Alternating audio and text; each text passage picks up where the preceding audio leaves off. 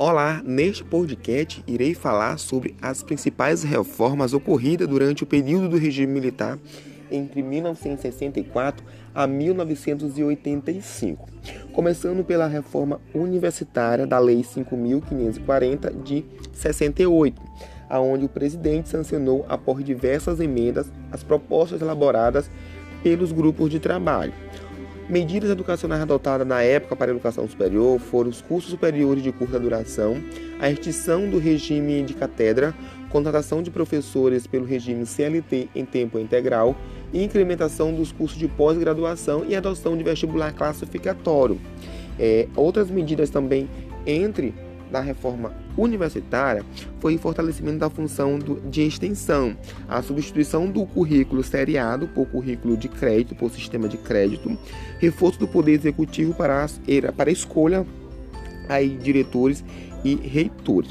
Fazendo uma comparação entre essa situação é, do poder executivo para a escolha de diretores e reitores, hoje, atualmente, a escolha é feita democrática por ampla participação da comunidade escolar.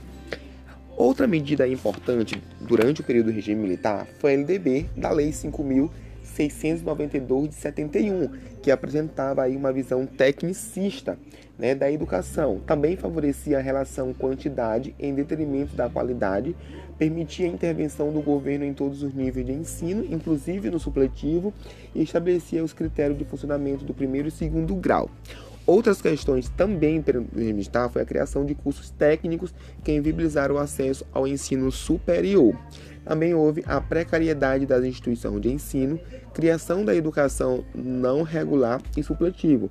Outra oportunidade, outra questão muito importante que ocorreu durante o período do regime militar foi a criação do Mobral de 1970 e criação de projeto de Minerva, que é a educação via rádio.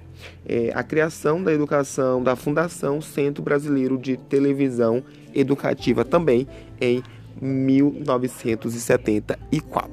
Essa foi alguma das principais reformas ocorridas durante o período do regime militar. Espero que tenha gostado.